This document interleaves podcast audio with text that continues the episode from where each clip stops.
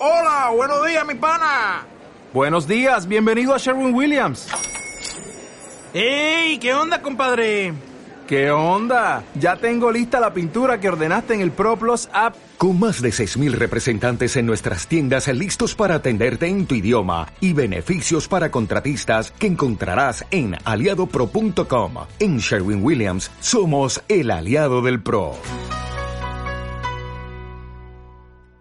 ¿Qué música te gustaría escuchar en el octavo pasajero? El último Moicano, la verdad es que está muy bien y la de Carlos de Fuego, esas son muy, típicas, igual como la de Rocky, son muy típicas.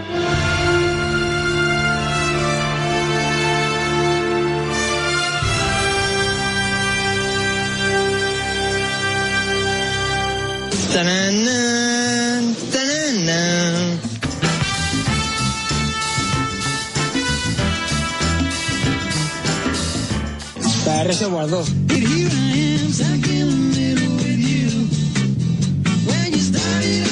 Hay uno que es sobre los Mercedes Benz, los coches. ¿No lo conoces? No, cántela, cántela. Oh Lord, won't you buy me a Mercedes Benz? My friends all have Porsches. I must make amends. Worked hard all my life. No help from my friends. Oh Lord, won't you buy me a Mercedes Benz? Oh Lord, won't you buy me a Mercedes Benz? My friends all drive Porsches. I must make amends. Worked hard all my lifetime. No help. En el octavo pasajero tienes la mejor música. Scarlett Johansson canta con el culo. Soy Scarlett. Aunque, en fin, siempre hay opiniones, claro. A Mercedes Benz.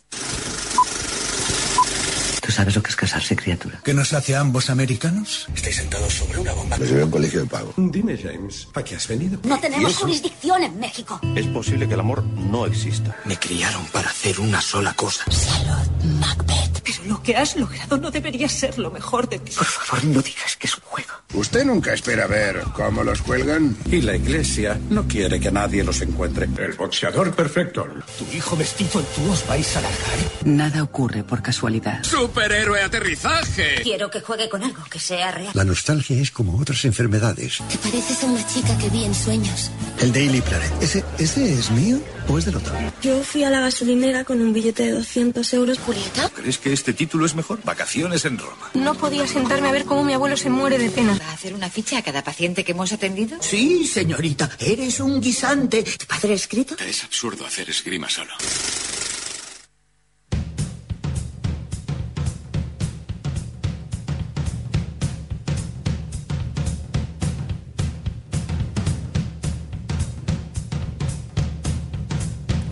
Canta, canta. No, no hace falta. Ahora, ahora, ahora. Empieza ahora. Canta, canta. Pero canta más cerca del micro. Canta. Como la película. ¡Canta! ¡Canta! Oye, canto yo, que canto muy bien. Canto, mira que bien canto. Pasa la silla. Tengo que raspera hoy. Tiene carraspera, no ha calentado la voz antes de empezar el programa, ¿eh? Y ahora llega un poco fría todavía, mira. Uy, qué asco, por favor. No, no, no, no haga eso de- delante de- del micro, que está ahora escuchando toda la audiencia, está todo, to- toda, toda Cataluña, toda España, todo el mundo pendiente del programa y oyen a una silla aclarándose la voz. Pues eso no, no está bien. ¿A que no? No, puede hacerlo antes. Antes hay que hacerlo tendría que hacerlo. Lo que pasa es que el programa Antes de anterior empezar, no ¿qué? puede hablar. No me dejan en otro programa. Entonces, claro, Están hablando de los videojuegos y esas cosas. y No tiene dejan. poca, Claro, tiene claro. poco Tiene que, margen. esperar, tiene que esperar a que empecemos nosotros, ¿no? Muy bien, muy bien. Muy buenas tardes, bienvenidos. Eh, espero que estéis con el aperitivo o, o en un sitio calentito, porque la verdad que hoy hace ya un día de verano que está dando ya ganas de irse a la playa, ¿eh? No estar Sí, aquí hoy es día de playa, encerrados casi. en un estudio de radio, sino que ya, ya hierve la sangre, ya hierve la sangre. Y dan ganas de... ¿Qué pasa? ¿Qué es eso de hierve la sangre? ¡Hierve la sangre! Voy a ser el nuevo lema del programa. El octavo pasajero. ¡Hierve la sangre! ¿Qué le parece? La sangre ha hervido esta semana, ¿eh? Ha hervido bastante. Luego, luego- ahora lo comentaremos porque eh, parece que no hay semana que no tengamos una polémica de estas inventadas, de estas polémicas impulsadas desde el facherío. Parece mentira, ¿eh? Parece mentira que los que levantan la mano son los primeros que debían esconderla por si se la cortamos. ¿Eh? Porque, claro, Un poco. Mira, ya se ha acabado el programa. Han llegado los de deportes ahora que vienen luego. Y digo, ya, ya es la una y media, ¿qué ha pasado? digo, ha volado el tiempo así. hemos entrado en el túnel de tiempo. No, que han venido hoy antes. Bueno, son las 12 y 8 minutos, por favor, que luego nos despistamos.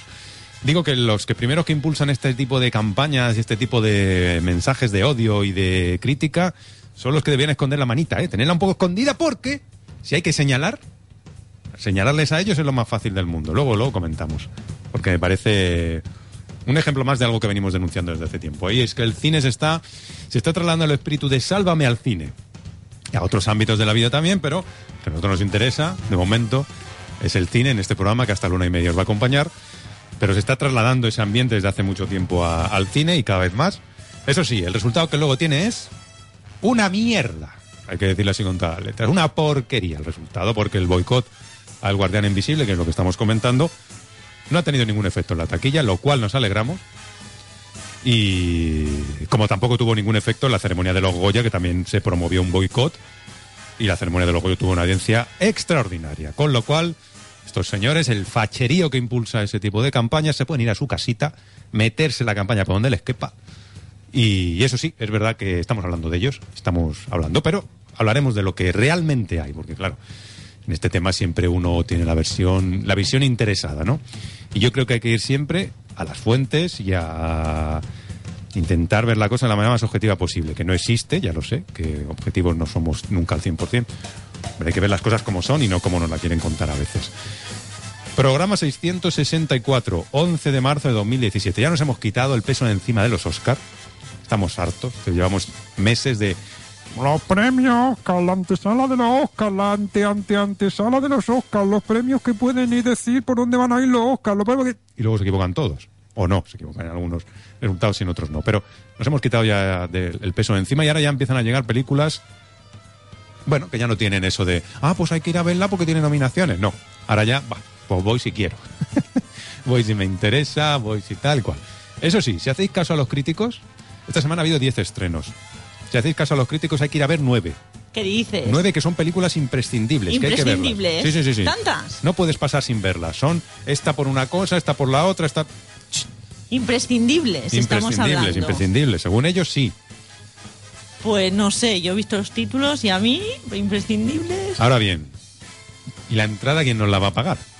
Los señores críticos que van gratis al cine, pues recordémoslo, que van gratis, que tienen sus sesiones, que se quejan si no les hacen sesiones. Anda, que si me quejara yo, que ya me quejo. Gracias, no. Ya se queja usted, no para de quejarse siempre. La Warner, siempre se mete con la Warner. Es verdad, un saludo a nuestros amigos de la Warner, que una semana más no nos han invitado a, a ningún pase de prensa. Eso sí, hay que dar las gracias al Festival de Sitges, que fue el que nos envió la comunicación del pase de prensa que hacían de Kong, pero fue el Festival de Sitges. ¿Mm? No fue Warner, que no nos invita a nada.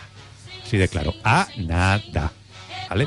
Luego ya escucharéis opiniones de sus películas y valoraréis un poco por qué se inflan tanto algunas puntuaciones, según la distribuidora que, distribuidora que, os- que da cosita, pues vamos a poner un poquito la nota más alta.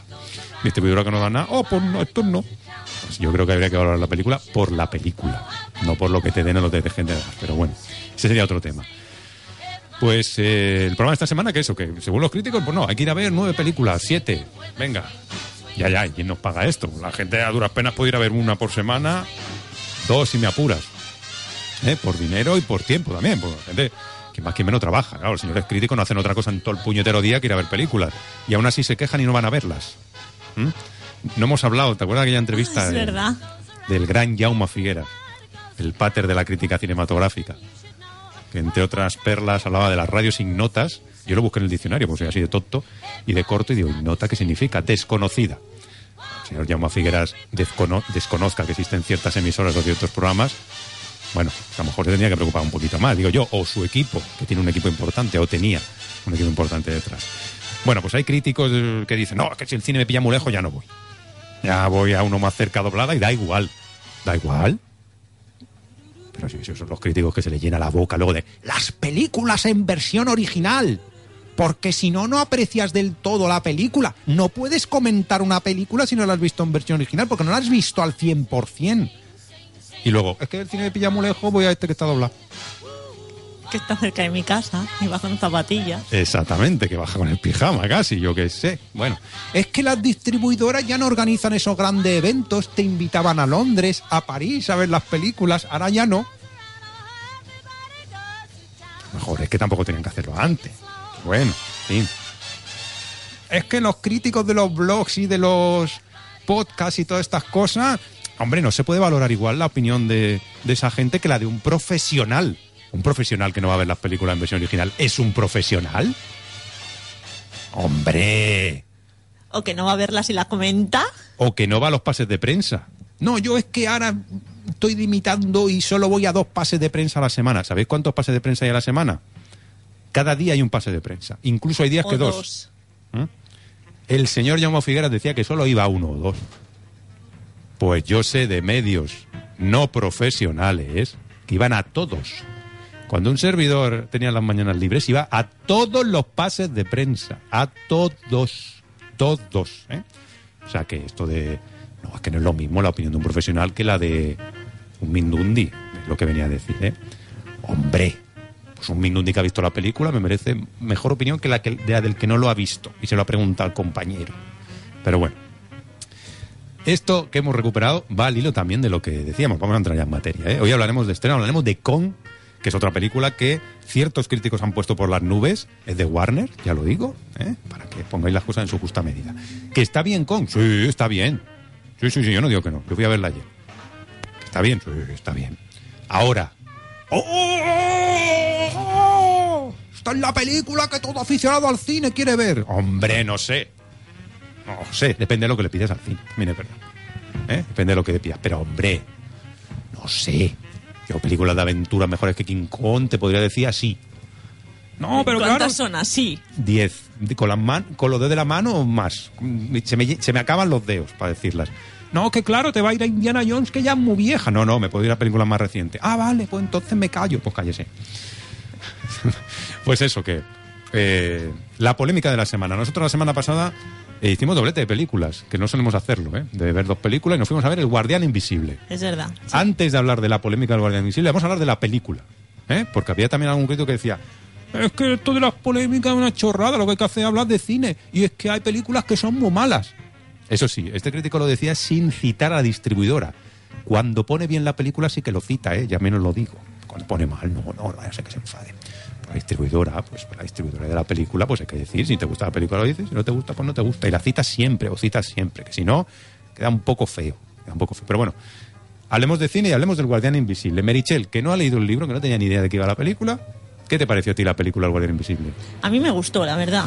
Em, en este caso sí que veo que el ambiente es un personaje más. ¡Oh! Eso que se En dice e- siempre. Sí, que dices, no, no, en no, pero en esta sí que veo que el personaje de la ambientación, la lluvia, es muy característico e importante.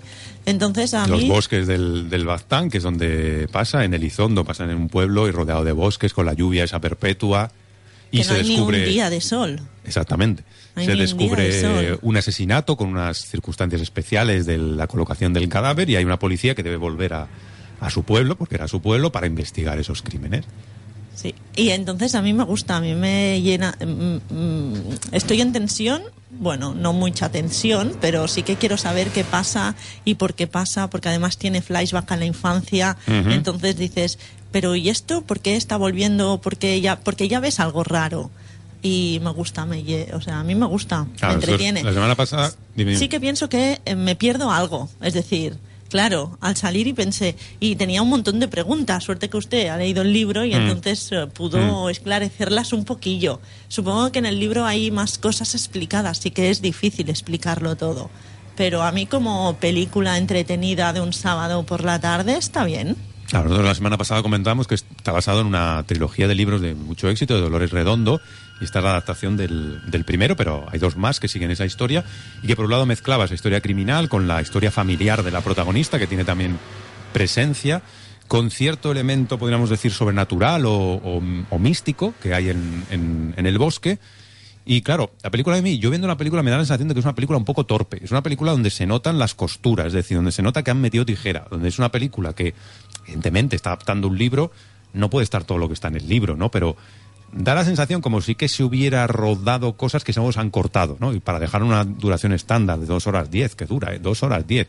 No dura 90 minutos, dura dos horas diez. Y a mí me da la sensación de que se han dejado mucho fuera, de que la mayoría de personajes quedan muy poco explicados, muy poco, porque la protagonista tampoco queda tan, tan bien explicada. Y el resto de personajes que rodean a la protagonista, que tienen su importancia, las hermanas, por ejemplo, de algunas de ellas son solo pinceladas, ¿no? Son aquello de salen por allí un momento y ya está, ¿no? Y no se explica la importancia que realmente tiene en la trama. Luego esa historia familiar central que tiene relación con la madre de la protagonista, también queda un poco así como en el aire. Un poco que no acabas de saber, bueno, esto no sé a qué viene, ¿no? Y a mí es eso, que la, la película, el, el principal problema que le veo es que se queda muy corta respecto al libro. Se queda muy corta. Claro, si no hubiera leído el libro, pensaría lo mismo. Yo creo, yo creo que sí, porque Bueno, el final quizá, Claro, ¿no? es que como- el, como el final espectador- es un poco muy precipitado. Sí, es decir, final no me- están, no me gusta el final. están, eh, evolucionando la peli y luego en tres segundos Pasa se todo. termina la peli. Claro. Y dices, eh, explícame un poco más, Yo creo que ¿no? ¿Cómo hay- has llegado a esta Claro. conclusión? hay cosas en la película que van demasiado rápido. O sea, hay cosas que te enseña demasiado pronto y de una manera muy abrupta a veces, ¿no? Que dices, bueno, ¿cómo hemos llegado aquí? O sea, y este personaje, ¿cómo, cómo ha llegado a, este, a esta situación, no? No, sabes muy bien cómo, cómo llega. Llega de una manera demasiado rápida, ¿no? Y esa- ese desenlace, que es verdad, es como muy atropellado, ¿no? Como muy... Esto está aquí ya y ya pasa así. Hostia, ¿Pero qué pasa? Un momento, ¿no? Déjame que me sitúe y tal. Hombre, la película dice, no, es que el final eh, quieren ser homenaje también un poco o, recordar a esas películas de psicópatas al estilo americano, ¿no? Como El silencio de los corderos, como Seven y tal. ¿Qué queréis que os diga? Es que el, libro ya no era así. O sea, el libro lo que hace es seguir una tradición que es la típica de asesinos de toda la vida, ¿no? De novelas de asesinatos y de este tipo hay un montón. Lo que pasa es que la escritora lo que hace es adaptarlo a esa realidad que ella conoce, ¿no? De que es ese valle, que es ese barrio, incorpora el, acervo vasco, ¿no? La- la mitología vasca de, leyendas y de mitos de una manera yo creo que muy inteligente y lo mezcla con la historia familiar de manera muy, muy atractiva. Nos decía un oyente esta semana en Twitter que, eh, no sé, que no sabía cómo estaba la película, pero que había ido a comprarse el libro gracias a lo que dijimos. Hombre, ya me parece bien y la editorial se podía acordar de nosotros, ¿no? Hacer algún regalillo. Pero es que es verdad, ¿no? Y A mí me pareció cuando leí el primero como que te engancha y no, no dejas de leerlo y luego tienes ganas de saber cómo evolucionan los personajes y cómo van a seguir las historias los otros dos libros.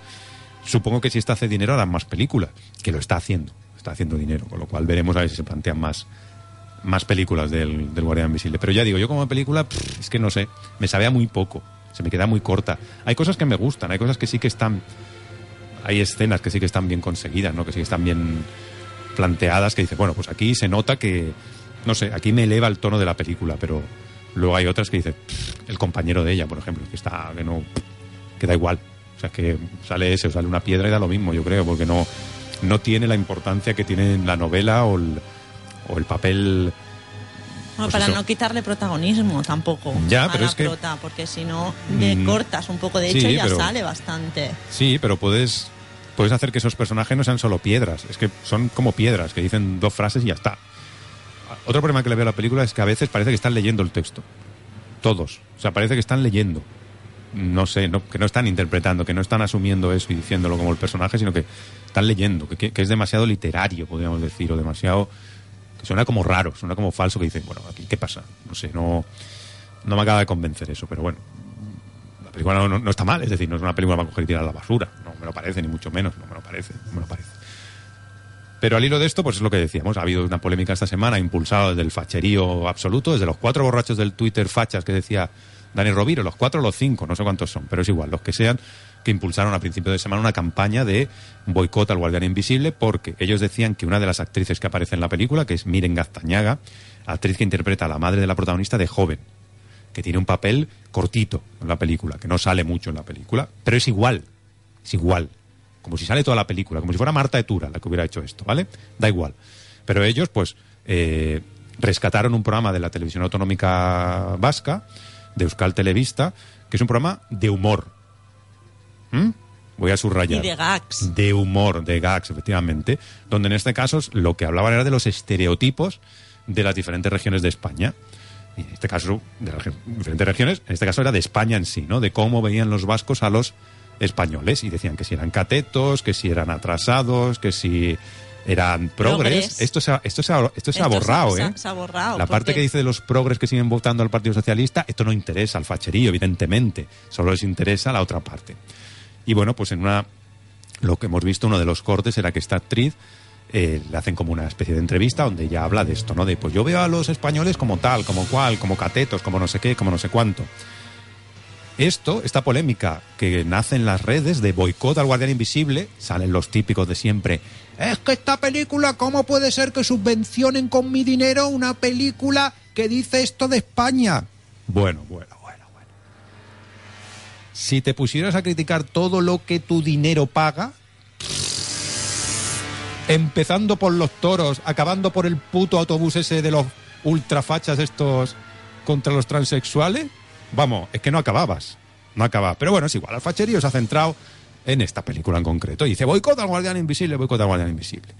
Lo que me parece fuerte es que la distribuidora de la película, Dea Planeta, lo vamos a decir, Dea Planeta, que parece que no se dice, que no, que las cosas que no, esto no se dicen, pues se dice. La distribuidora saca una nota de prensa muy desafortunada, a mi juicio, pero rápidamente, o sea, el mismo día se sacó la nota de prensa, nota de prensa que se filtra a Twitter antes de que llegue a los medios, a mí me llegó a las 12 de la mañana, pero mucho antes ya estaba la nota colgada en Twitter. Bueno, entonces, pues en la nota de prensa ellos se desmarcan, dice que se desmarcan de las, de las de los comentarios de Miren Gastañaga, dicen que les parecen desafortunados y que eh, son completamente ajenos a ellos y que resaltan también que la actriz tiene una presencia muy mínima en la película. ¿Y qué? O sea, en un programa satírico, ella hace un gag, participa en un gag. Y habla de los estereotipos como los españoles dicen que los catalanes son unos garrepas o que los andaluces no pegan ni sello. Este típico, estos tipos de estereotipos que salen en todos los programas de humor desde siempre. Y en todos los chistes desde siempre. Vale, pues ella participa de esto. Y la distribuidora sale corriendo. ¡Ay, ay, ay, ay, ay! ay! Vamos a desautorizar a la actriz, que además sale muy poco. Cuidado. Sale muy poco, no la tengáis en cuenta. ¿Y qué? Que salga poco, salga mucho. Si nos pusiéramos a criticar a todos los que intervienen en una película, actores, directores, productores, departamentos de prensa, que alguna vez han hecho algo que no nos gusta, sea en serio, sea en broma, es que no veríamos nada, ni escucharíamos ninguna radio, ni leeríamos ningún periódico, porque el facherío que ha impulsado esto y que se ha rasgado las vestiduras con esto, son los primeros que no pueden decir nada, porque en sus programas, en sus periódicos y en sus radios se insulta, se miente, se calumnia cada día y cada minuto. ¿Qué coño están diciendo estos? ¿Cómo puede ser que esta gente ataque además a un programa de humor que no lo dice en serio? Y aunque lo dijera en serio, que no lo puede decir. Que no puede decir una persona, no puede pensar una persona, es que los españoles son unos catetos. Podrás estar de acuerdo o no podrás estar de acuerdo, pero no lo puede decir.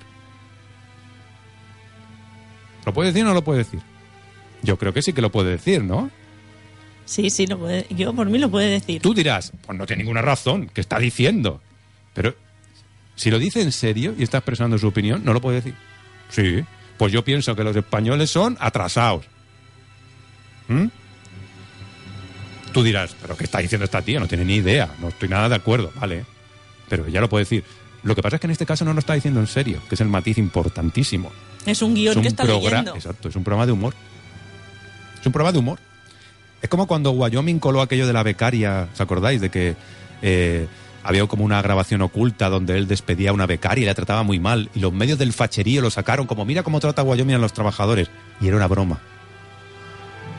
O sea, Wy- Wyoming se lo coló al facherío. Pero era una broma. Entonces es eso que programas satíricos, programas de humor y revistas y, publicaciones de humor hay muchas. ¿Estarás de acuerdo o no estarás de acuerdo? ¿Te hará gracia o no te hará puñetera gracia?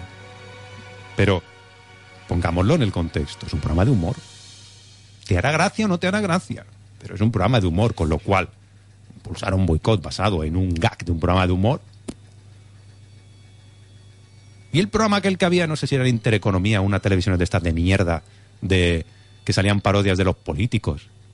De los políticos, por supuesto, de los políticos de la izquierda, evidentemente. Y los ponían a caer de un burro y a decir cosas que no habían pasado y mentir una detrás de otra. Nadie se rasgó las vestiduras por eso. ¿Por qué el facherío impulsa estas campañas y tienen eco y hacen que una distribuidora saque un comunicado y no pasa nunca al revés? No he visto todavía ninguna distribuidora que saque un comunicado criticando pues, por ejemplo, el autobús este o, cual- o- o los casos de corrupción que tenemos. No he visto nunca esto, ¿eh? No he visto nunca moverse así tanto a las distribuidoras. No he visto nunca firmar un equipo de una película, el director, la actriz Marta Etura, firmando contra una compañera que estaba haciendo un programa de humor. Me parece increíble. Claro, luego sale Willy Toledo y se lo comen, que dice que Willy Toledo, no sé cómo llamó, dijo que Marta Etura era una rastrera por, por decir esto. Hombre, no, yo no la calificaría así, pero no me parece bien. No me parece bien que el equipo donde tú has trabajado no se moleste en ver si es un programa de humor o no y se suma al carro, digamos, de criticar a una compañera. No me parece bien. No me parece bien.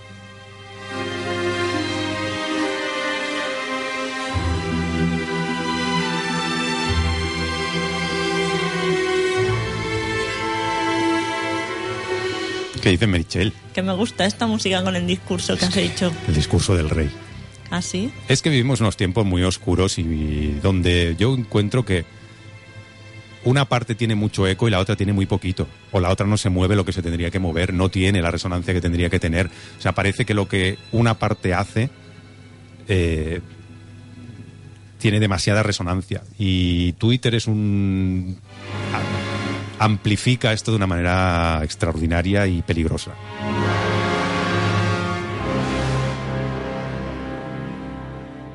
Dice Merichel, dice, yo, yo he dicho todo lo que tenía que decir y ya me puedo ir, ¿no? Hombre, no. ¿Te quieres ir ya? No, que hay las pistas, ¿no? Sí. ¿Tienes algo más que decir, por cierto, del tema? Que yo creo que ya más o menos hemos comentado lo que teníamos que comentar. No, no, di, di. No, estoy completamente de acuerdo con No, usted. no, si no estás de acuerdo, dilo, ¿eh? No, Disiente. es- Estoy completamente de acuerdo. Eh, me parece lo peor es que utilicen un programa de humor como excusa para boicotear una No cosa es la que no les vez. gusta. No es la primera Es vez. decir, mm. porque con programas de la televisión catalana, por ejemplo, también ha pasado. De polémicas que ha habido con Polonia, con, con Polonia, por ejemplo, con Cracovia, políticos de aquí, políticos de allí, televisiones de aquí, televisiones de allí, que también ha, también ha salido. Es este viejo debate de los límites del humor, que también ha salido a propósito de, de la revista Mongolia y del jueves también, que el jueves esta semana publicaba una portada donde también muy polémica, donde llamaba hijos de puta a toda una serie de personajes dibujados que tenía en la portada.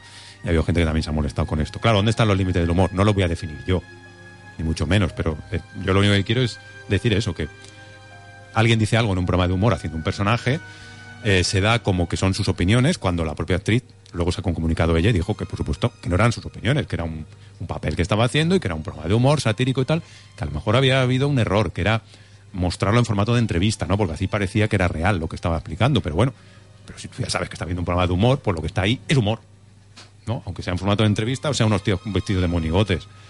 Por eso que, que se arme este revuelo con eh, lo que alguien dice en un programa de humor, me parece fuera de todo lugar. Me parece mucho más peligroso lo que la gente dice en serio.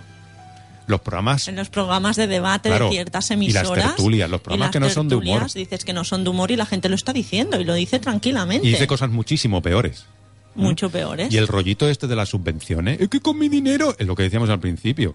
Pues con tu dinero, si un día hacemos la lista de todo lo que se está pagando con tu dinero y no hacéis nada, no hacéis nada, ni ahorráis la vestidura, ni hacéis campaña de Twitter, ni votáis y votáis otra vez a los mismos. Esto parece que se olvida también. Pues bueno, no sé. Si queréis, si queréis un día ahora empezaremos a debatir de para qué sirve nuestro dinero.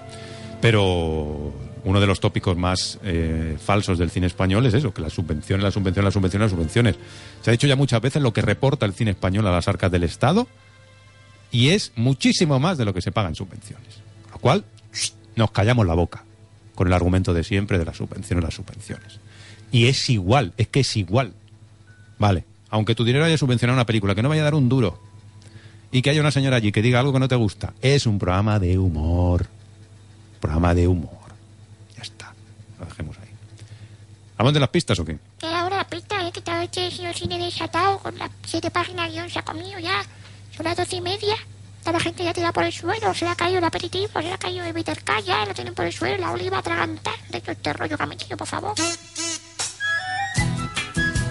Pista, pista, pista. A mí lo que me gusta de Guardia Invisible ¿También has visto Guardián Invisible? me ha contado una silla de cine. Me ha contado que lo que, lo que más me gusta es el, el pastelito que este que sale.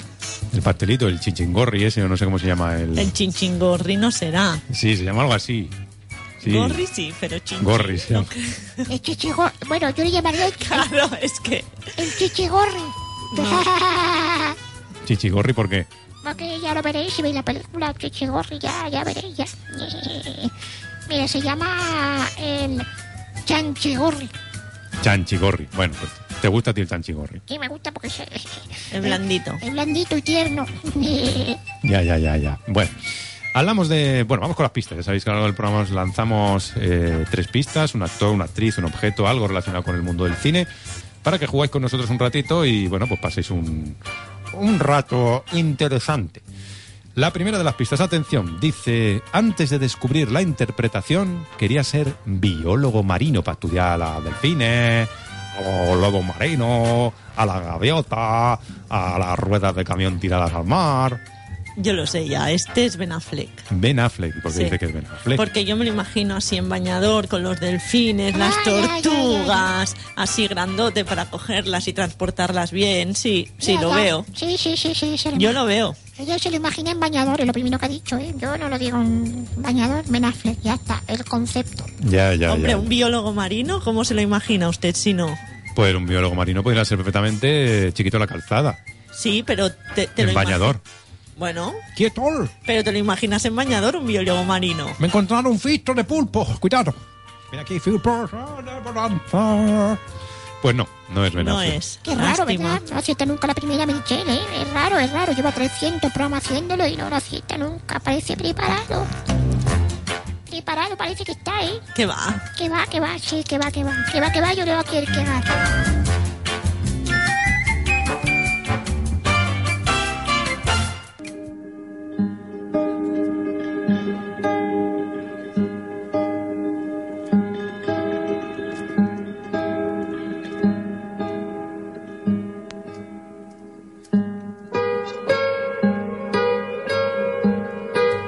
repaso a los estrenos de esta semana. Hablamos de Land of Mine, Bajo la Arena, una película inspirada en hechos reales que descubre una historia muy poco conocida y polémica de uno de los momentos más trágicos durante la Segunda Guerra Mundial en Dinamarca.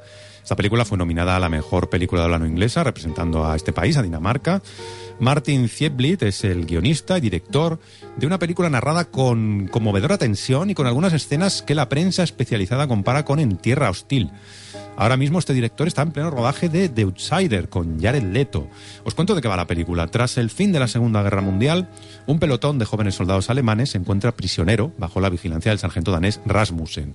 El grupo deberá desactivar miles de minas nazis para limpiar las playas danesas, una tarea que se convertirá en una tensa ruleta rusa.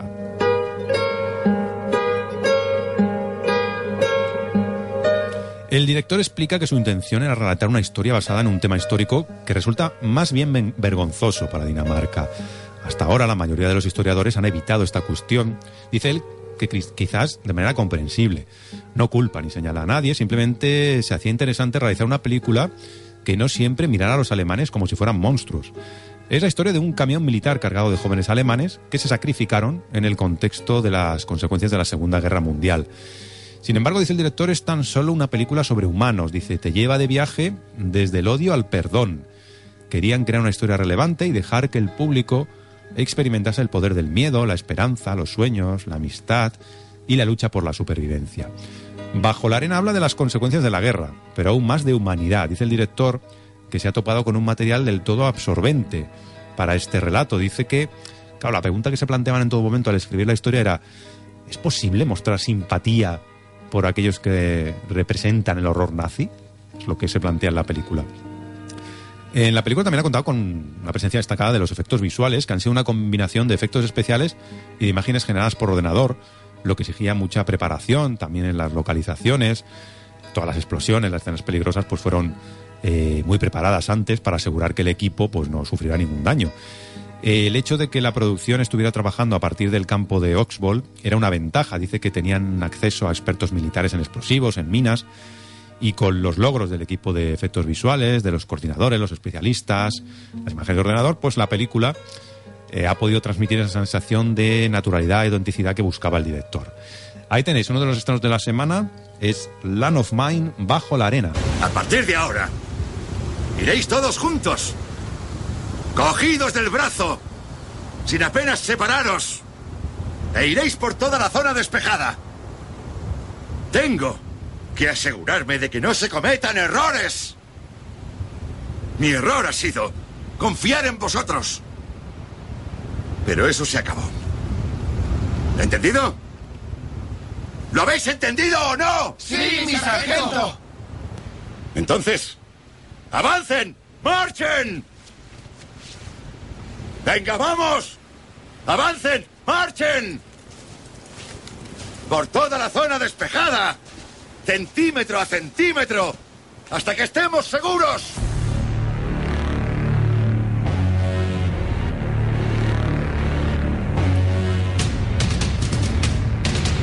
Merichel que esta de las películas que más gracia le hacen de la cartelera. Esta que hemos visto, ¿eh? la de Land of Mine. A mí sí, sí. El tráiler también me pareció muy bonito.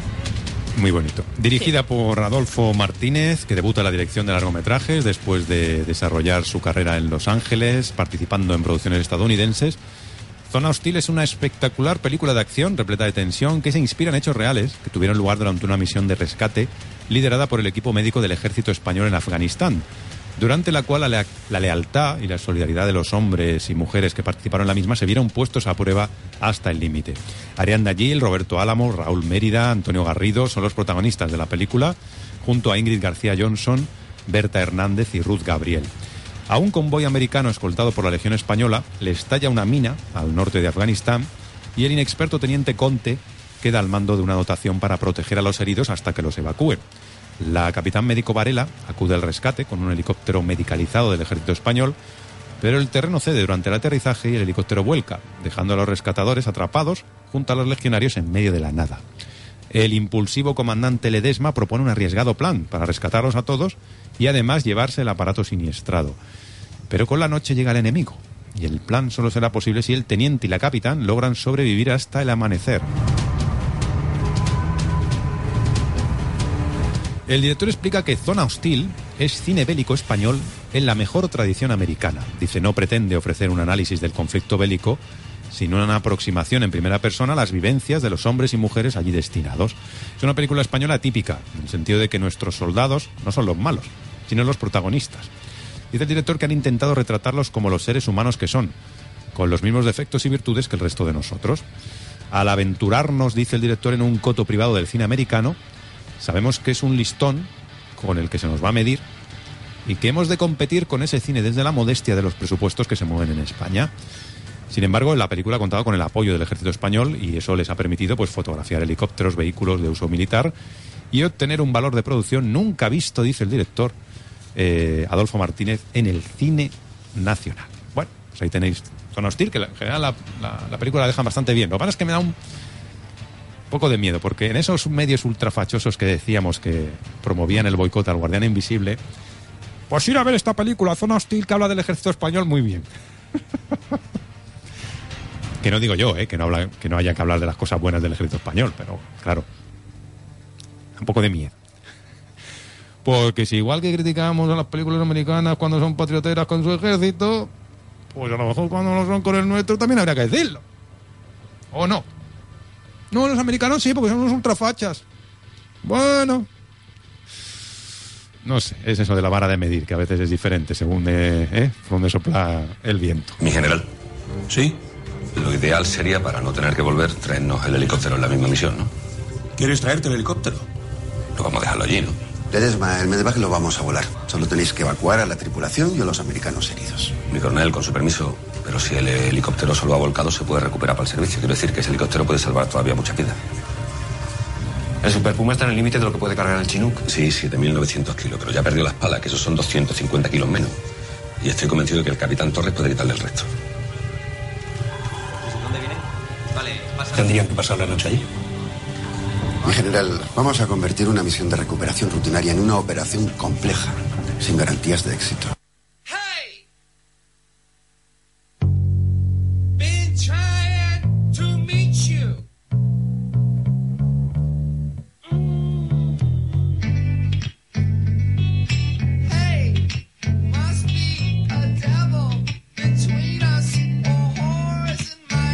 Recuperar el helicóptero para salvar vidas, dice.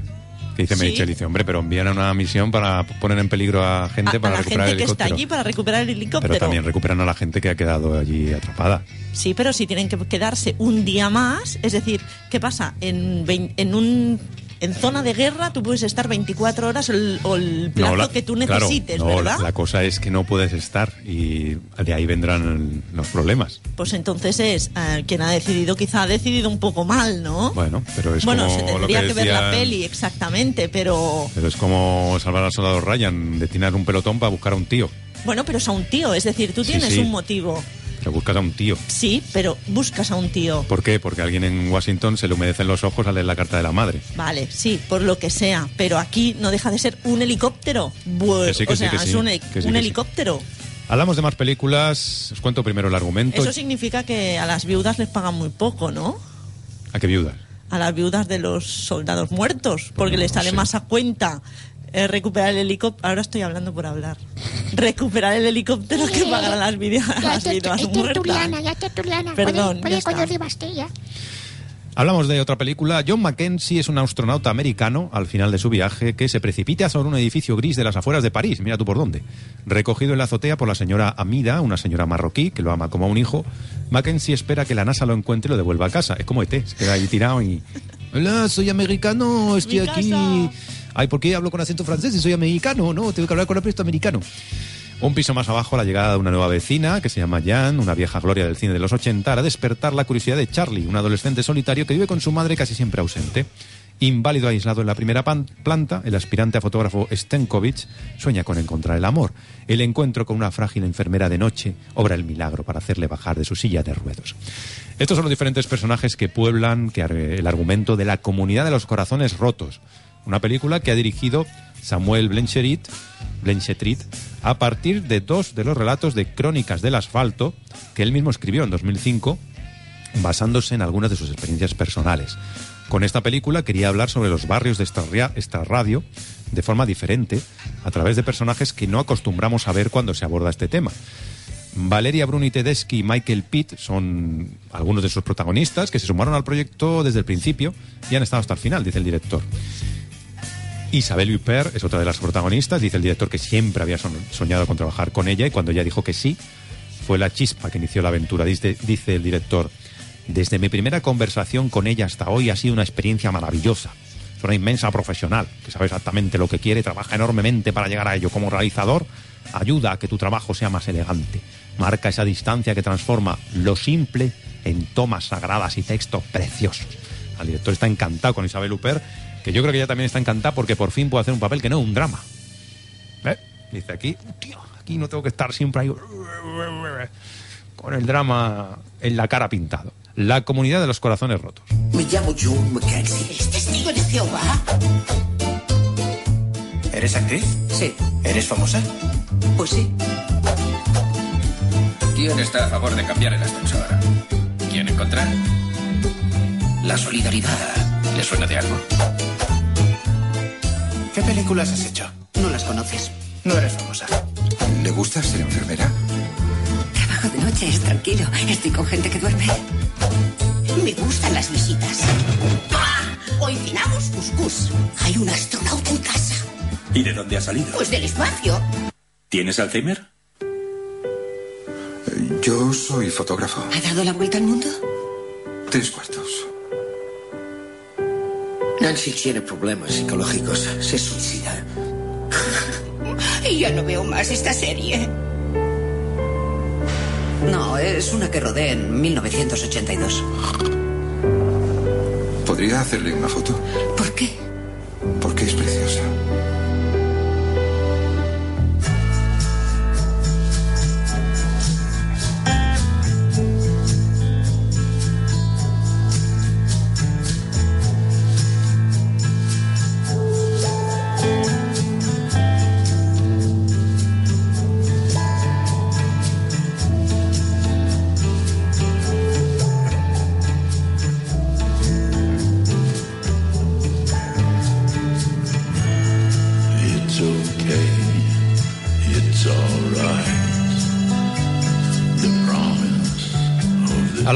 Más películas que llegan esta semana a la cartelera. Hablamos de Gold, una película que se inspira en hechos reales y es la historia del sueño de un hombre y todo lo que estuvo dispuesto a hacer para que no se desvaneciera. Matthew McConaughey protagoniza la película como Kenny Wells, un hombre criado en la industria minera y al igual que su padre es el tipo de hombre que no tiene miedo de ir a la montaña y excavar para encontrar su fortuna, pero en un negocio donde el azar puede marcar la diferencia entre una inmensa riqueza y el fracaso absoluto, la suerte no ha estado nunca de su lado. Kenny encarna al espíritu emprendedor de América, una fe incuestionable, capaz de superar todos los obstáculos. Gold ha sido dirigida por el ganador del premio de la Academia Stephen Gahan, eh, guionista de Siriana, de Traffic, y la protagonizan Edgar Ramírez y Brice Dallas Howard junto a Matthew McConaughey. La crisis económica global estaba destrozando la economía hasta el punto de que muchos decían que era la peor crisis financiera desde la Gran Depresión de la década de 1930. Estamos hablando de 2008. Todo el mundo sufría, se quedaba sin empleos, perdía sus casas. En Los Ángeles, los socios Patrick Massett y John Zeman, guionistas y productores, se cruzaron con un artículo sobre el escándalo de Brie X en los años 90. El dúo de escritores trasladó la idea a la década de los 80 en Estados Unidos, creando a ese personaje ficticio de Kenny Wells, un buscador de oro de Reno. El productor, Michael Nozick, habla de la película y dice, Kenny Wells es un personaje americano clásico, que va desde la pobreza a la riqueza, y de nuevo a la pobreza a la riqueza. Es una historia dramática de aventuras magníficas, con un personaje icónico. Dice, es como la reinvención de Willy Loman en un ambiente contemporáneo. De hecho, Muerte de un viajante fue una de las inspiraciones para el guion. Una película también de la que se habló durante el desarrollo. Dice, Loman representa el sueño de ser un gran hombre. No creo que seamos tan oscuros como Arthur Miller con Willy Loman, pero desde luego también hay en la película ese sueño americano roto. Otra influencia que tuvieron en la película dice que fue éxito a cualquier precio. El guionista dice que el personaje de Jack Lemmon en esta película, su humanidad, su desesperación, esa historia fue un referente para ellos y Jack Lemmon pues era también un referente. Hubo distintos directores que se interesaron por el guion, entre ellos estuvo Michael Mann o Paul Haggis, pero no consiguieron la financiación y al final, pues eh, como decíamos, ellos no han dirigido la película. Matthew McConaughey sin duda es el gran valedor de la película, que se embarcó en una transformación física para su papel, engordando, empezando por ahí. Dice que Matthew McConaughey que era fantástico porque podía comer todo lo que quisiera. Se afeitó la cabeza en Tailandia también para ponerse mejor el tupé este que mostrara la calva. Y usó diferentes prótesis de dientes que él mismo había ideado. Yo me voy a Matthew McConaughey en su casa, pues voy a hacer una nueva película. ¿Y de qué va la película, cariño? Pues mira, de un tío gordo que tiene dientes así. Voy a hacerlo. Me voy, al taller. ¿Qué taller? Allí a mi despacho. La, la, la, la, la. Voy a hacer unos dientes. Vacío, ¿qué haces? Nada, aquí. ¿No estarás viendo porno? No, estoy aquí haciendo una cosa. No, no, no. Y luego se puso los piños, salió. Cariño, mira cómo me he quedado. ¡Ay! ¡Qué susto! Que bueno, Matthew McConaughey sirve para todo. Escuchamos un fragmento de Gold. Digamos que esto es la Tierra. Yo soy un hombre. Y siento curiosidad por lo que hay en su interior. Así que pongo en marcha lo que llamamos una perforación exploratoria. Me voy adentrando, digamos que saco una de plata. Y luego lo sacamos todo de la mina. Bien. Algunas veces, no muy a menudo, pero a veces, los dioses de la prospección montan una fiesta en las puertas del cielo y tenemos mucha, mucha, mucha suerte. Y seguimos excavando y encontramos un pequeño metal llamado oro.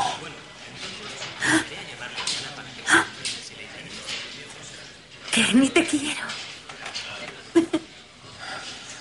Te quiero.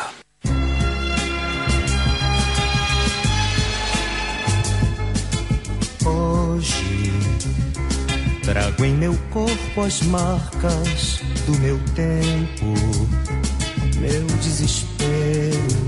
Hablamos de Doña Clara, Aquarius, que fue una de las películas más aclamadas en el pasado Festival de Cannes. La dirige Clever Mendoza Filho y la protagoniza la mítica actriz brasileña Sonia Braga. La película es la historia de Clara, una ex crítica musical de Recife, de 65 años, que vive retirada en un edificio particular, el edificio Aquarius, construido en la década de 1940 sobre el Paseo Marítimo.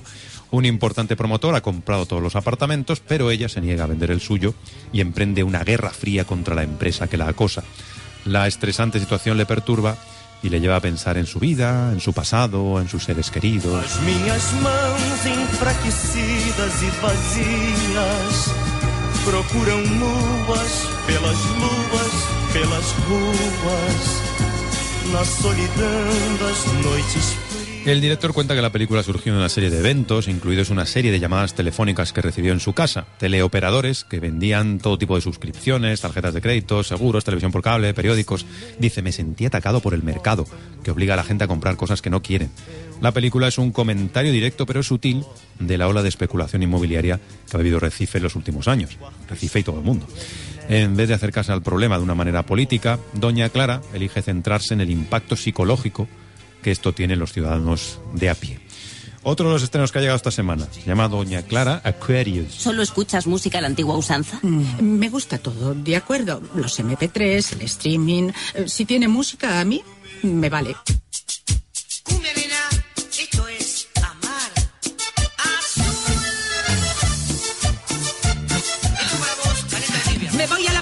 Acerca la lancha a la orilla, a la altura del Aquarius. Doña Clara se va a bañar. Afirmativo. ¿Te gustaría bailar conmigo? Claro. ¿No te parece esto un poco exagerado? Es que es usted famosa. ¿A quién le manda ser famosa? Doña Clara, ¿puedo pasar? Mi piso ahora no está en venta y no lo voy a vender. ¿Comprende? Fueron, llamaron a la puerta y pidieron hablar contigo. No hay nada ilegal en eso. Este es mi primer proyecto y estoy dispuesto a hacer lo que sea preciso. Ahora mismo estás viviendo en un edificio incómodo, viejo, sin seguridad, sin estructura y que está vacío. Pues esta vivienda es el piso donde os criasteis vosotros.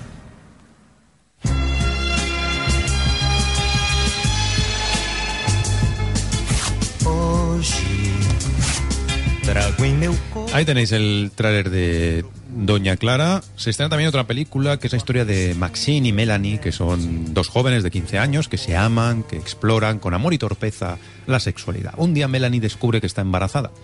Maxine no acepta bien la nueva noticia, pero poco a poco pues, le atrae la idea de convertirse en padre y convence a Melanie para tener el niño, sea como sea. Este es el argumento de nueve meses. La primera película del director Guillaume Senez, quien sintió la necesidad de filmar la adolescencia en toda su belleza y complejidad. Quería mostrar la fragilidad de estos adolescentes, su ligereza, su naturaleza y sobre todo su amor. Lejos de querer hacer una película con un mensaje que transmita un único punto de vista, quería seguir a esos protagonistas y filmarlos. Por un lado buscaba veracidad en la interpretación dentro de un cine realista.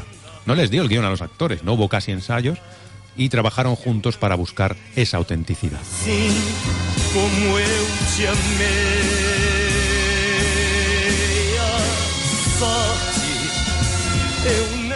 Y más películas, en este caso la historia de un cineasta, Howard Bruckner, que formó parte de la vanguardia neoyorquina de los años 80 junto a Jim Jarmusch o Spike Lee, pero que murió prematuramente a causa del SIDA. Uncle Howard, filmada por su sobrino, Aaron Bruckner, desentierra el legado del autor del más logrado documental sobre William Burroughs.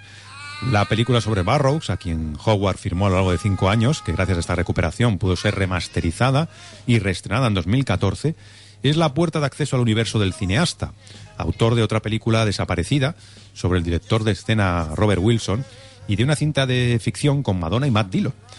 Se llamaba Bloodhounds of Broadway, que no llegó a, ver estrenada. Algunos de sus amigos se ponen al frente a la cámara en esta película, en Uncle Howard. Aparecen Jim Jarmusch, que también es productor ejecutivo de la película. Está Tom DiCillo, James Grauhel.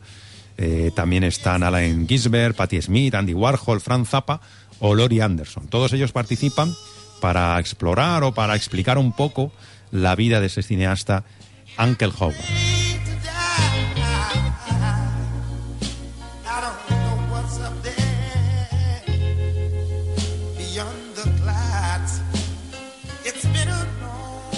Y se estrena también eh, finalmente con retraso la ganadora del premio a la mejor actriz, mejor película del Festival de San Sebastián. Hablamos de Yo no soy Madame Bovary.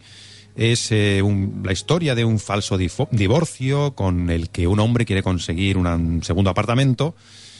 No, la mujer quiere conseguir un segundo apartamento y monta un falso divorcio, pero su marido se vuelve a casar de forma inesperada. Ella recurre al juzgado, es acusada por su marido y inicia un viaje contra la justicia y contra todos que dura 10 años para restaurar su reputación. Como decíamos, ganó en San Sebastián y también la actriz Fan Bingbing fue ganadora de premio, pero bueno, pues estrena muy tarde. en. Diferencias irreconciliables. Es más grave. Hay otra persona, Más grave aún. pero no como un asesinato, ¿verdad? Si no puedes ayudarme, vuelvo a casa ahora mismo y lo mato.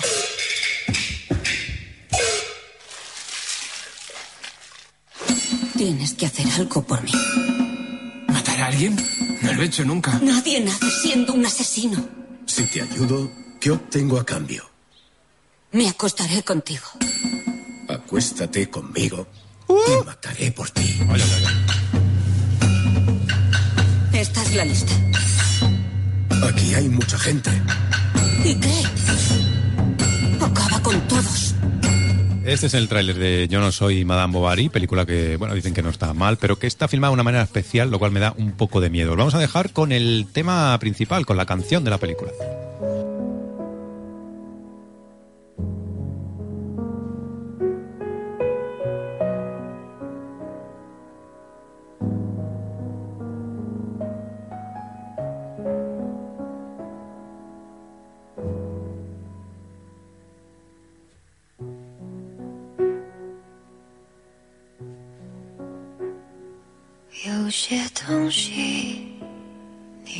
你要是不提，我不去回忆。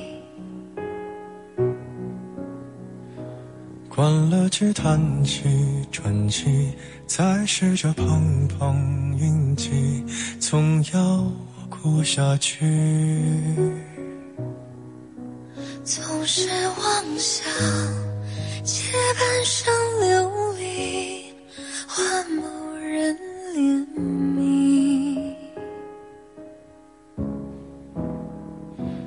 只怪那输得起的遇不上看得起的，找谁对不起？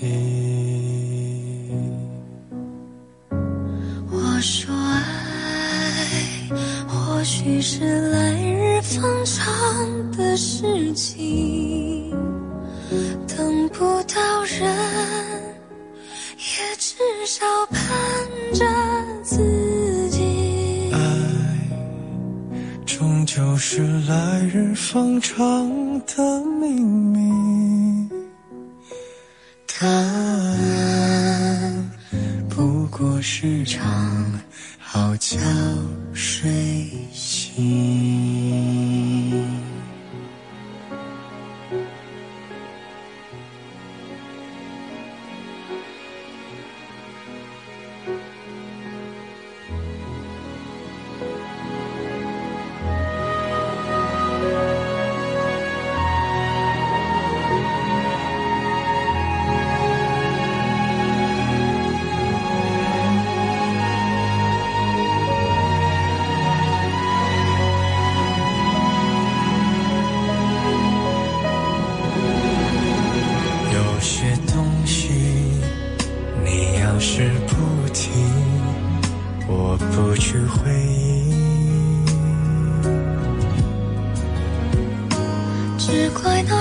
得起的遇不上看得起的，找谁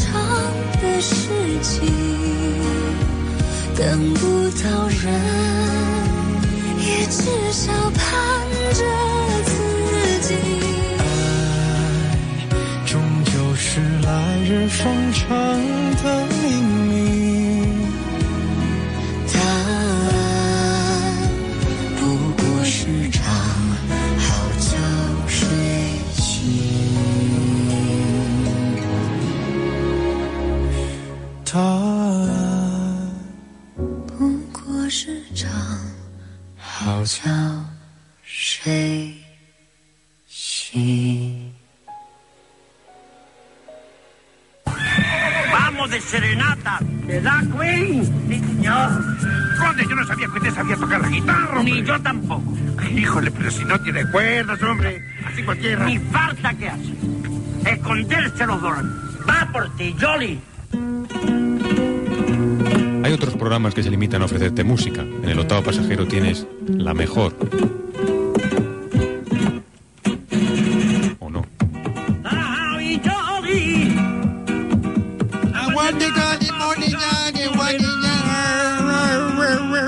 Mira, chiquito, ¿has visto? Cómo canta, ¿eh? Cómo canta, qué bien canta.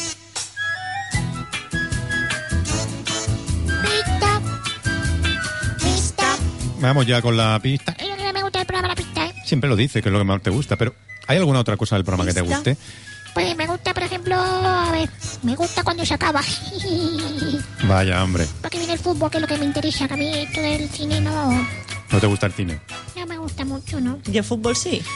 Bueno, es más movido. Más movido, depende de qué partido. Ah, depende de qué partido, ¿no? Bueno, sí, pero es que yo, como, bueno, sí, sí lo he dicho un poco por decir, para joder. Ah, ya, ya, ya. Muy bien, muy bien. Ese es el espíritu. Vamos con la segunda pista. La primera decíamos, antes de descubrir la interpretación, quería ser biólogo marino. La segunda, dejó la adicción a las drogas dos semanas antes de interpretar a un drogadicto. Mira tú por dónde. Anda, que también. Ya, ya, ya- ya no soy drogadicto, ya no soy drogadicto. Hola, tu próximo papel va a ser de drogadicto. La- No me podré resistir a la tentación, Dios mío. Dame fuerzas. ¡Dios mío! ¿Qué pasa, Merichel? ¿Qué, ¿Quién es? Ian McGregor. Ian- ¿Quién? ¿Quién? A ver, Tú ¿quién? lo sabes bien. ¿Quién? El de Trainspotting. Iwan McGregor. Ese. Iwan McGregor. Iwan. Iwan McGregor. Iwan. Que yo sepa, Iwan McGregor no ha sido nunca drogadicto. Pero, Eso es lo que tú sabes así, que lo conoces. ¿a quién? A, a, a McGregor. Pues claro. Ah, vale. Se va a tomar copa con él siempre. Me Ah, voy a tomar bien. un Brillar todos los domingos. Claro. Pues yo con Iwan le llamo y digo, ¡Igual! ¿Te viene? y él, Es que no me deja mi mujer. ¡Calzonazo! ¡Vente ya! entonces, a veces se escapa por la, se descuelga por la, la ventana de atrás, sale, se va por el canalón, viene ¡Ya estoy aquí! y luego nos tomamos la copita, hablamos de fútbol y mujeres y se ¿Y va para pa' su casa. Se va para su casa, coge el avión, ¿eh? O sea, pues claro, él vive donde vive. ¿En dónde vive? No sé. Su casa, en su casa, ¿dónde va a vivir? Pues no es Iwan McGregor. Qué lástima.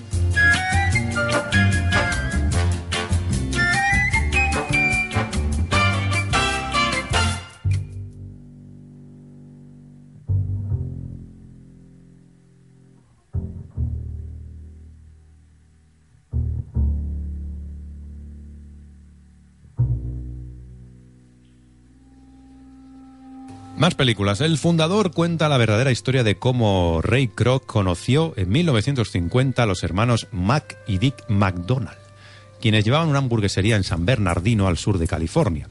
Impresionado por la velocidad de su sistema de cocina, Kroc visualizó el potencial, de, el potencial de la franquicia y hábilmente se fue posicionando para crear el que es a día de hoy el conocido y multimillonario imperio de la comida rápida. Michael Keaton interpreta a Ray Kroc. Están también en la película Nick Offerman, John Carroll Lynch, que son los hermanos McDonald. Y también aparecen en, en esta película en el fundador Laura Dern, que es la, mujer del protagonista, Linda Cardellini. El director es John Lee Hancock, director que había anteriormente nos había ofrecido el encuentro de, de Mr. Banks, o un eh, la película que ya con Tom Hanks. Y está basada en un guion original de Robert Siegel, el guionista del Luchador. Tenemos que situarnos en el año 1954, amigos. ¿Os acordáis de 1954? Marilyn Monroe se acababa de casar con Joe DiMaggio. Elvis Presley grababa That's All Right de Blue Moon of Kentucky. El productor Walt Disney está acabando la construcción de su parque temático en California. Muchos jóvenes se compran una casa en la comunidad de Leviton. Un país en pleno boom económico tras la guerra. Ray Kroc tiene 52 años, es vendedor ambulante de Multimixer, una batidora de restaurantes de carretera muy popular en los Estados Unidos de posguerra. El encargo de seis Multimixer desde un restaurante de San Bernardino le llama la atención. ¿Quién quiere hacer 30 batidos a la vez? Dice Ray Kroc.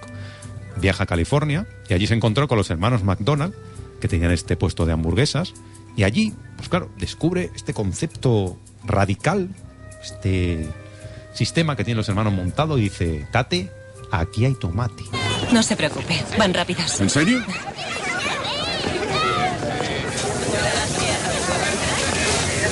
Que pasen un buen día.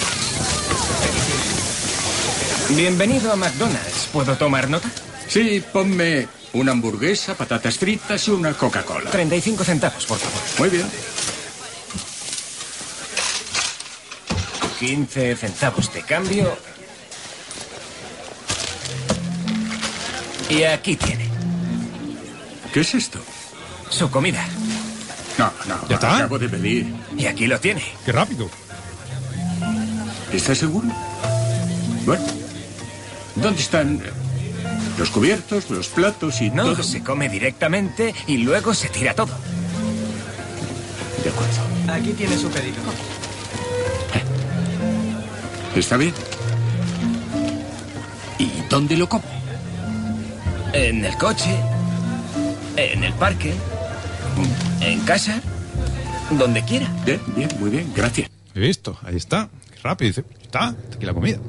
Para el productor Don Hanfield, que también es socio del actor y productor Jeremy Renner, el germen del fundador fue la canción Boom Like That de Mark Knopfler, basada en la reflexión de este guitarrista y cantante de Dire Straits tras leer la autobiografía de Ray Kroc. Hanfield cuenta que se leyó todos los libros y artículos que encontró sobre el personaje. Dice, esta historia era tan fascinante como la de las nuevas empresas de Silicon Valley. Dos hermanos que crearon algo, aparece un tipo que lo catapulta a otro nivel. Esta historia contaba con todos esos matices y maquinaciones. Hanfield continuó investigando sobre el personaje, sobre los hermanos McDonald, dando forma al argumento de la película. El centro de interés para Hanfield radicaba en que dos emprendedores idealistas se encontraban con un emprendedor despiadado imparable en su camino hacia el éxito. Dice que un poco representan las dos caras del capitalismo.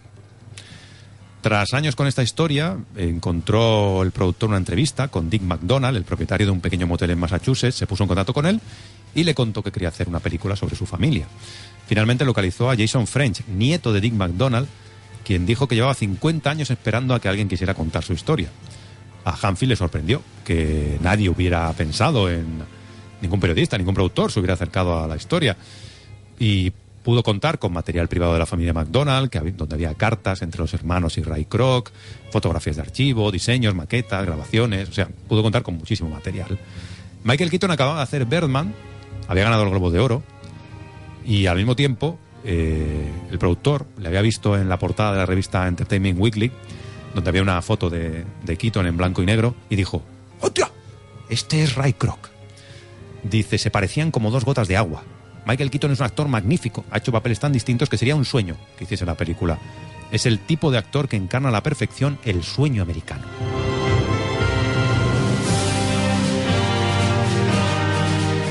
Según Michael Keaton, cuanto, en cuanto aceptó el personaje, inmediatamente todo se puso en su sitio. Dice, cuando oí hablar del proyecto, comencé a leer el guion, lo primero que pensé fue, ¿por qué nadie ha contado esto antes? Es una historia clásica, capitalista, muy americana. Todos tenemos algo que ver con McDonald's, aunque luego como adulto pienses lo que sea. Es una conexión que viene de la infancia, no son solo hamburguesas. McDonald's supuso el mayor cambio que ha habido en la cultura popular y de la comida rápida. La cosa no va solo de hamburguesas, dice, ahí residía la esencia de Estados Unidos. Y luego lo cambió todo, que esto es verdad. Piensen lo que piensen de la comida y de este tipo de modelo económico, pues es verdad, es un, es un símbolo. El guionista dice, me gusta escribir sobre las grandes historias estadounidenses. Y la génesis de McDonald's, pues, encarna a la perfección. La cultura automovilística, los años 50, el ascenso de los suburbios, la comida rápida, el capitalismo, la codicia. Es una historia épica, nunca antes había contado. Es el nacimiento de la comida rápida, que reverbera en cómo comemos hoy, dónde y con quién. Dice el, el guionista que le recuerda un poco a los comienzos de Facebook. Como pasaba en la red social, la película de David Fincher, pues le, recordaba un poco, ¿no? Que esta génesis ya estaba ahí también.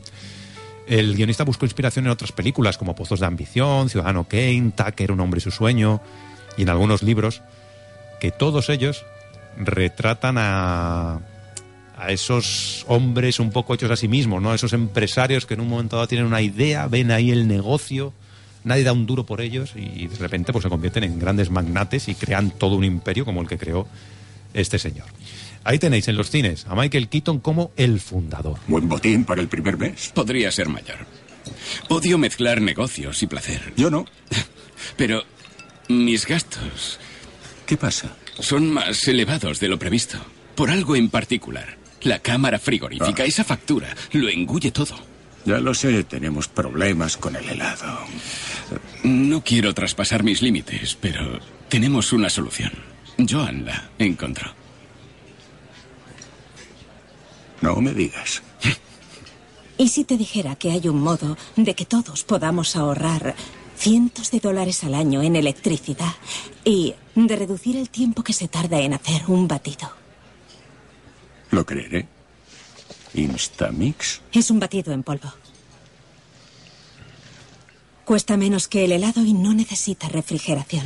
Contiene leche en polvo, agentes espesantes y emulsionantes para simular la textura del helado. Sabe como el de verdad. Se prepara en un momento. Echas un sobre en un vaso de agua y lo agitas. Quizá te parezca una blasfemia por tu tradición con los lácteos. Yo creo que es una gran idea.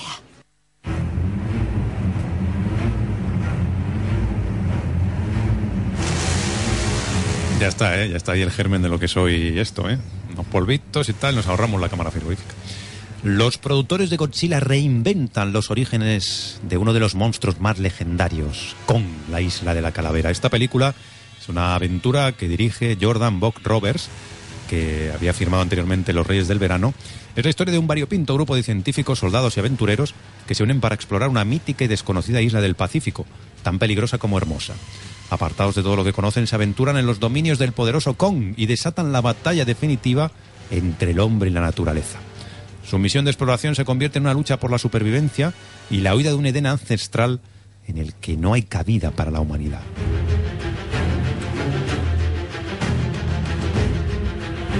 Kong, la isla de la calavera, está protagonizada por Tom Hiddleston, Samuel L. Jackson, John Goodman y Brie Larson. King Kong, hablamos del primer King Kong de todos, cuya primera entrega se proyectó hace más de ocho décadas. Ha traspasado la gran pantalla hasta llegar a nuestro mundo con una fuerza que aún reverbera en la conciencia colectiva. Ha llegado, dicen los productores, el momento de, de coronar de nuevo al monstruo más legendario. En palabras del director de Kong, la isla de la calavera, Kong encarna el misterio y las maravillas que aún existen en el mundo. Por eso siempre estará de moda. Kong es el personaje principal de la gran pantalla. Se presenta como una tormenta real de la furia de la naturaleza y una encarnación de nuestro yo más primitivo. Dice que es la lucha interna entre nuestro yo civilizado y esa parte de nuestra conciencia que sabe que hay algo superior. Dice, ¿cómo aceptas a esa enorme criatura, que es una terrible fuerza de naturaleza, como un ser sensible, con una inteligencia distinta a la nuestra? ¿Cómo lo aceptas? El maestro de los efectos especiales Willis O'Brien, el escultor Marcel Delgado, fueron los primeros en invocar a King Kong. Se convirtió en la figura principal y el arma de la película de 1933 King Kong, de Merian Cooper y Ernest Soxham.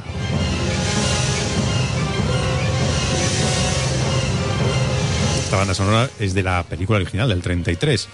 Esta película era una, mez- una mezcla fascinante entre la bella y la bestia, aventuras, monstruos gigantescos, asombró, cautivó a millones de cinéfilos de todo el mundo. El público agotó las entradas para verla en el momento álgido de la Gran Depresión. Ha batido récords a lo largo de los numerosos reestrenos, transmisiones televisivas durante décadas. Fue la primera superproducción potenciada por su efecto, por sus efectos. Supuso un hito en la historia del cine de monstruos. Se ha reeditado, se ha parodiado, ha dado lugar a una saga en diferentes formatos. Kong se ha integrado además en la cultura pop. Ha servido de inspiración para videojuegos, para letras de hip hop, tesis universitarias, muñecos, maquetas, juguetes, juegos. Ha servido para todo desde 1933. Este es el mapa de la isla. Para llegar a esta península de arena, solo existe este paso a través del arrecife.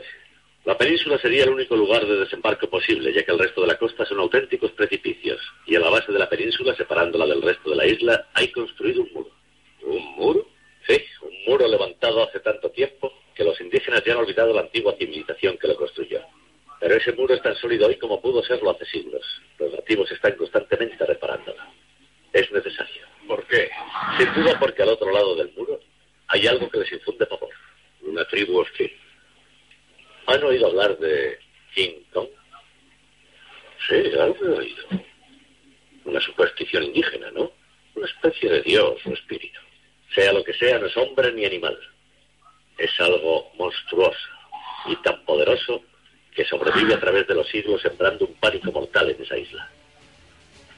Pienso que toda leyenda está basada en un hecho real. Juraría que hay algo en esa isla que ningún blanco ha visto jamás. ¿Y pretende fotografiarlo? Si de verdad existe, tenga la seguridad de que lo haré. Un fragmento de la película original. ¿eh? Para Bob Roberts, el director, King Kong supuso el inicio de su obsesión con la película. Dice, King Kong es, la es historia del cine.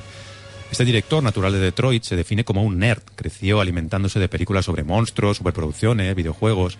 El cine de los 70 fue la luz que le guió hacia la realización de sus propias películas. Al provocar una colisión entre el mundo perdido de los monstruos de Cooper y Churchill en la era caótica de motos, napalm, rock and roll, para después lanzar al público al centro de la contienda, el director desea recuperar el poder y la importancia de Kong para los cinéfilos actuales. La producción de la Isla de la Calavera abarcó tres continentes, localizaciones en Australia, en Hawái, en Vietnam, para captar secuencias que posteriormente se unirían y crearían un mundo, dicen, nunca visto. El primer largometraje mm, ha sido el primer largometraje que se rodó con un considerable periodo de tiempo en Vietnam. Fue un reto logístico para mostrar esos paisajes vírgenes del norte del país.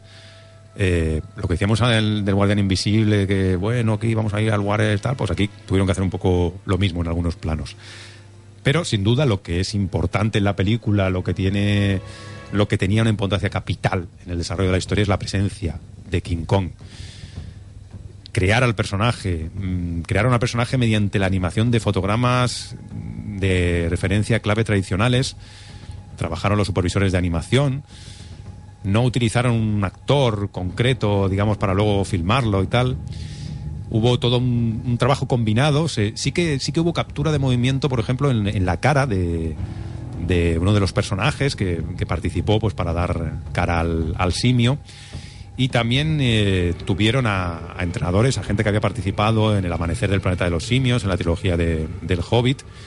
Y luego, cuando hubieron completado la animación del personaje, la industria Light and Magic desarrolló la estructura ósea y muscular de Kong para luego simular los movimientos de los músculos bajo la piel, recrear la creación del pelo también. Dice que se inspiraron en la película del año 33 para, para diseñar el pelo del, personaje y, y el movimiento.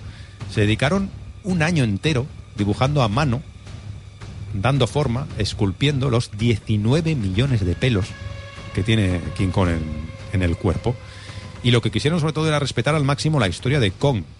Mm, Dice, dice el director, el camino recorrido para producir Kong, la isla de la calavera, ha constituido la mayor experiencia, el viaje más épico de nuestras vidas. Dice, queríamos tratar a Kong de tal forma que honrase la memoria del pasado y abriera un camino futuro.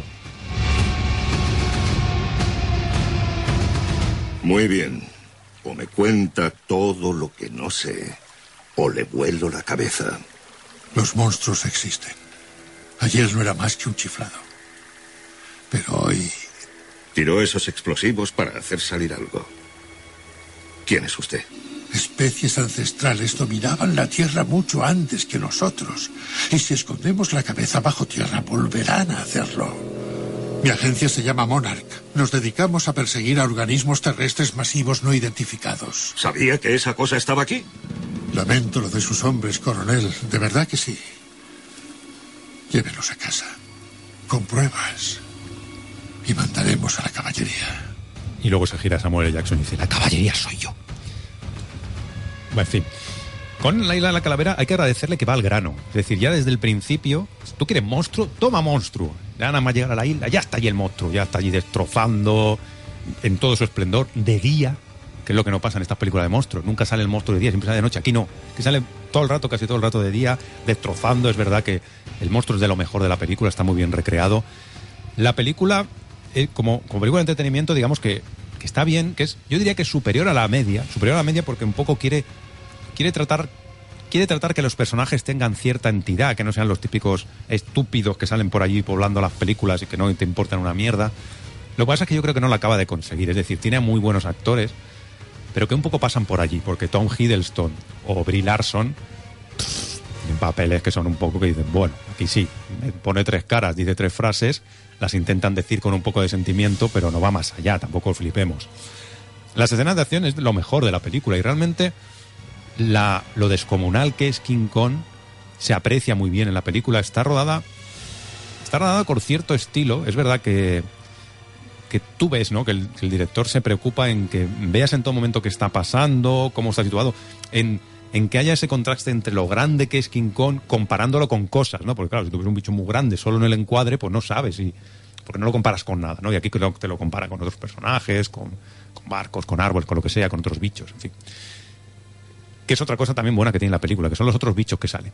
Claro, si os acordáis de la película de Peter Jackson, que había un momento que, que escapaban allí de la isla y que sa- salían 300.000 bichos de todo tipo, dinosaurio, yo que sé que había multitud de bichos que salían, las, las arañas, hormigas, no sé qué era, yo que sé, un montón de bicharracos, pues aquí salen unos cuantos bichos más, pero muy originales, o sea, porque claro, de repente dices, hostia, esto es un bicho. Salen allí, lo ven ellos y tú te quedas con la misma cara de sorpresa que los, que los protagonistas ¿no? de, la, de la película. Esta es la parte buena que tiene. Luego, todo esto que se ha comentado, no, es que, claro, es un homenaje a Apocalipsis Now o recuperar. Bueno, a mí eso me parece un poco forzado, ¿qué queréis que os diga? Es verdad que la estética recuerda a las películas de Vietnam, pero ¿sabéis por qué lo recuerda? Porque salen los mismos helicópteros. Salen los mismos helicópteros, sale la música que sonaba en esas películas, que yo encuentro que es, un- eh, eh, que es de lo más forzado que tiene, porque claro, van allá a la selva a matar al bicho y llevan unos altavoces con tocadiscos por todos lados, que dices tú, es necesario, a ver, que queda bonito, sí, la película queda bonito, pero de verdad lo harían estos soldados en la guerra, no sé yo. Me suena un poco así. Luego, claro, la historia del enfrentamiento que tiene, claro, Samuel L. Jackson es un poco como el Capitán Ahab contra Moby Deep, porque claro, el, mono va contra sus hombres y él dice, pues no, no lo vas a conseguir, voy a por ti, pase lo que pase, ¿no? Bueno, un poco así cogido por los pelos, ¿no? No está la historia de amor que había en el King Kong original. En alguna escena sale, en alguna escena sale. Y claro, a pesar de que va al grano, a pesar de que no se hace larga, hay momentos que son un poco que dicen, bueno, vale. Pero ¿cuándo va a salir King Kong destrozando cosas? Que es lo que quiero ver. ¿No? Aquello que no, puede evitar que haya algunos, algunos tiempos muertos. Pero bueno, a ver, ¿es recomendable? Sí, no está mal. Para lo que estamos acostumbrados a ver del, de las pelis estas de gran presupuesto, de la- las pelis de monstruos, que no se ve nada. Pues aquí es un. Es un- una cosa buena que se vea. Y que veas al monstruo, y que lo veas ahí cabreado, y que lo veas destrozando cosas, y que veas realmente que es un monstruo que tiene esa fuerza y que tiene esa potencia, ¿no? Ahora bien, yo me quedo con el King de Peter Jackson. Que sí, duraba tres horas, que era muy larga, que le podías cortar allí cosas, sí, sí, sí. Pero un segundo de Naomi Watts y el monstruo, a mí me vale más que todo King Kong, la isla de la carabela.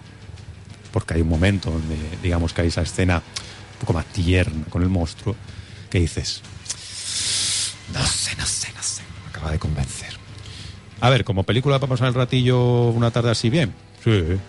Eso sí, no le busquéis muchos peros, no digáis, claro, pero es que aquí ahora van en este barco, pero esto no puede pasar porque no sé qué, o aquí hay gas, se quita la máscara y no sé cuánto. No le busquéis esos peros. No le busquéis esos peros, porque no, es una película de acción y bien hecha, con buenos efectos, pero tampoco es un documental, tampoco flipemos. Y tampoco flipemos con, oh, la película del siglo, la película que todo el mundo quiere ver, no sé qué. Bueno, bueno, tampoco flipemos tanto. ¿Eh? ¿Habéis visto eso? ¡Sangra! ¿Qué? Eso se lo hemos hecho nosotros. Si encontramos a Chapman, hay suficiente munición en el Sea Stallion para acabar el trabajo.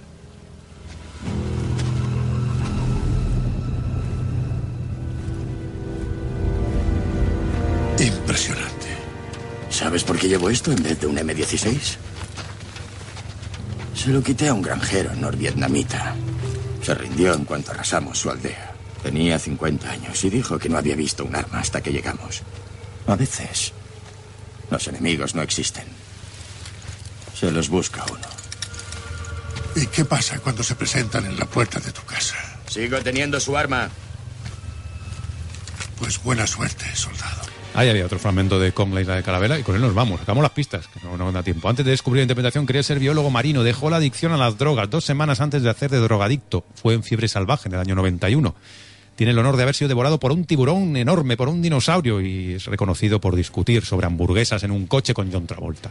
Era Samuel L. Jackson, protagonista de Kong, la isla de la Calavera, una de las películas que ha llegado este fin de semana. La semana que viene, La Bella y la Bestia, en acción real, otra vez. ¿Para qué? Es lo mismo. Incierta Gloria, del director de Panegre, entre otros estrenos que llegarán. La semana que viene volveremos. Adiós.